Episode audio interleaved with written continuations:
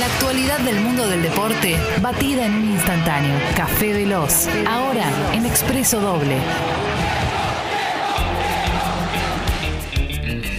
Mirá qué gestito además. ¿eh? Sí, esto la me semana- emociona, me la emociona. boludo. pasada me quinochequearon. Me sí, emociona. no, Estoy tremendo. laburando de cadete. No, Estoy laburando de cadete escuchándote. Increíble. ¿Qué es de la vida de. de- no me digas. ¿De Boy George? Sí, acá. ¿Del hombre Jorge? Me imagino que. No, acá. está bien, está bien. Boy Ah, George. es un no. ícono, es un ícono. Sí, no, está bien, pero los íconos también se van a la segunda bandeja. Por eso tuve miedo No, de está preguntar. entero, está entero. Para, vos recordás esto, la pivada no, porque son muy chicos, pero cuando nosotros éramos pen- pendejos niños, Sí.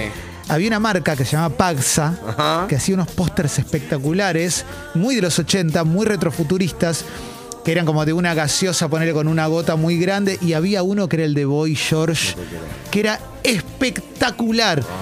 Pagaría mucho dinero, unos 300 pesos por tenerlo. sí, sí, no, a ver si...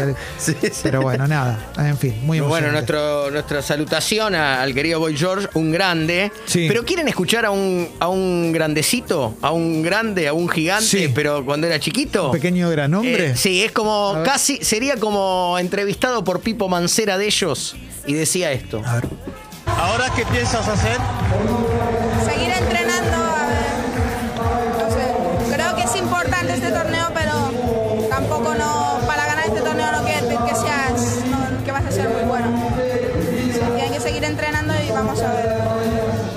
Hermoso. Eh, es Rafael Nadal, Nadalcito, sí, sí, ¿no? sí. Eh, de pequeño, habiendo ganado un torneo eh, infantil o juvenil y diciendo, pero tampoco uno es muy bueno por ganar este torneo, hay que seguir No. entrenando, entrenando, entrenando. Y casi que explicás desde esos dichos lo que ayer vivimos. Digo vivimos porque después te pones a pensar, ya no, no tanto prestando la atención a la cuerpa y todo eso. Sí. Ser contemporáneos de Maradona Messi, por ejemplo, como Sí, tenés, claro. no es que nosotros tenemos 90 años, tenemos 40 y pico. Sí.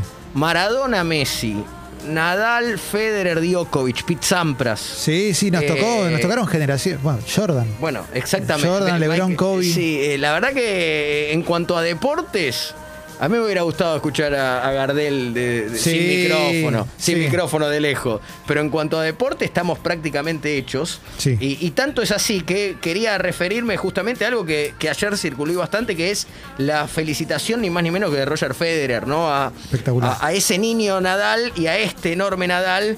Diciendo a mi amigo y gran rival, felicitaciones de corazón por ser el primero en ganar 21 títulos de Grand Slam. Hace unos meses bromeábamos con que ambos estábamos en muletas. Nunca subestimes a un gran campeón. Eh, estoy orgulloso de compartir contigo esta era. Eh, es lo que dice Federer, a quien seguramente Nadal mejoró. Uno puede creer que Sí. Federer es inmejorable. Para mí es el tenista perfecto, ¿no? Eh, pero no solo que Nadal lo mejoró, sino que entiendo que es al, al mejor lo, tiene, Federer, lo tiene de hijo. al mejor Federer posible. Es el único tenista al que le, eh, le, le pudo quebrar la cabeza Sin a duda, Federer, ¿no? sin que, duda. que en un momento fue su, su bestia negra. Ayer en más de cinco horas Nadal eh, ganó el abierto de Australia después de ganarle al número dos del mundo, a Medvedev. Mientras, como en las películas infantiles donde queda claro quién es el bueno y queda claro quién es el malo, Sí. yo me imaginaba un primer plano a Djokovic Sí. haciendo ¡ah! Bueno. Eh, o que se hace buenito y se va a vacunar. Se va, bu- busca un, un vacunatorio y dice, sí, la verdad que me, me voy a hacer buenito. Está en una situación rara Djokovic con respecto a esto, porque por un lado pasa esto que decís vos, Nadal llegó a 21 Grand Slam, pasa a ser el mayor ganador de la historia, cuando el máximo candidato a esto, si se hubiera vacunado, era Djokovic. Claro. Y si sigue quedándose afuera de torneos, Exacto. lo más probable es que lo terminen, lo sigan pasando. No sé si después podrá recuperar ter- terreno o qué, pero no sé si le va a pesar el deseo de tener estos, estos títulos o también su postura de decir, bueno, no, yo sigo en esta postura, me quedo acá firme, listo. Sí, por una cuestión de, de edad es un poco menor que, que Nadal, eh, Djokovic. Ya Federer pareciera estar jugando como en, en- en otra liga en cuanto a. Bueno, tiene 40 años ya. Claro, Roger no gana torneo de Grand Slam desde el 2018. eh, además, sí. eh, Sí, pareciera como que ya se... Es muy difícil imaginar un Federer que puede ir a, po- a por algo Sí, parecido a eso.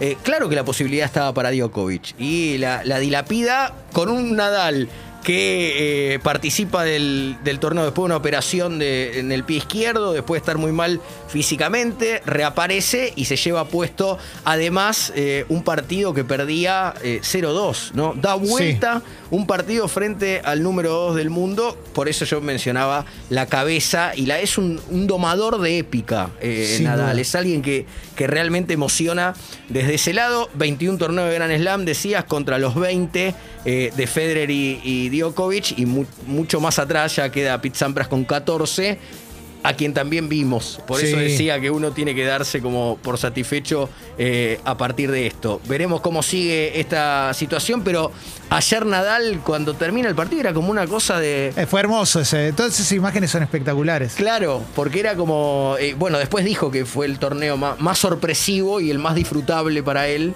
sin ningún tipo de Sí, dudas. sí, Eh, sí. Así que felicitaciones para, para el genial Rafa Nadal, que también fue felicitado por, por Djokovic.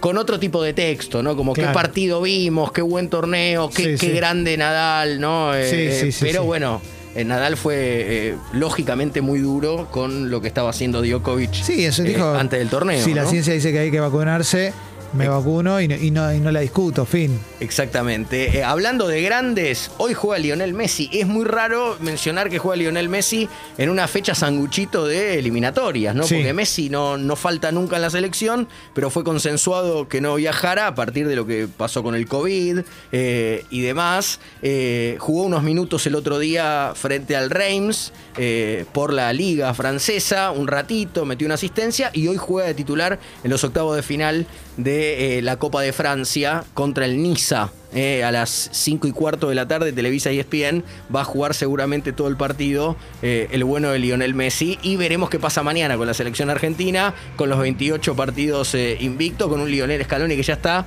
guapísimo. Increíble, Está- encima ganar, le ganaron a Chile. que está impecable.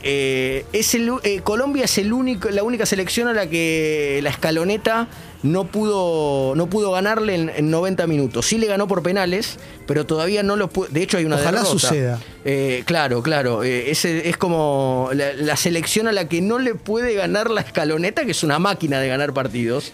Eh, eh, claramente el partido se va a jugar mañana en Córdoba frente a Colombia. Yo estoy muy contento porque ganó Venezuela. Porque está Peckerman. Sí, y si claro. está Pecker, yo quiero que Peckerman juegue donde juegue, donde dirija donde dirija, quiero que le vaya bien. Y el otro día ya ganó un partido. Y, y ya solo imaginarme que clasifique a Venezuela a un mundial, me parece espectacular. Para mí agarró tarde, agarró tarde. Había que llamar antes al maestro, ¿no? El primer técnico de Venezuela en ganar en el debut, digamos, ¿no? Técnico que, llega y, y gana en el debut. Pero estamos con él, claramente. Siempre. eh, estamos con él. Eh, de- ¿La seguimos más tarde? Dale, Eh, dale, dale. La Trasmi. Porque en un instante la- llega el querido Carva. Es increíble. No, lo vas a ver caminar. Camina distinto. Sí. No, no, no sabes cómo camina ahora. Atención porque en instantes flash de mensajes aquí en Expreso Doble. ¿eh? Flash de mensajes. Escuchamos a Limp Bizkit haciendo Rearranged.